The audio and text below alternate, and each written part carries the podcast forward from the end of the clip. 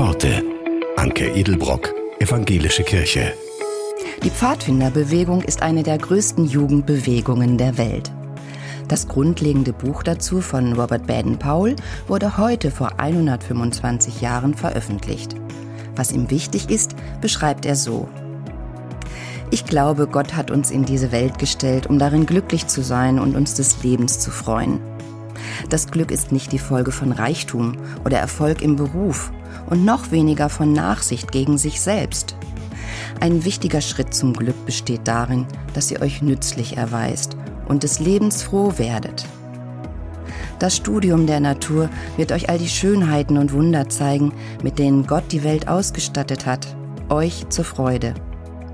Das eigentliche Glück aber findet ihr darin, dass ihr andere glücklich macht.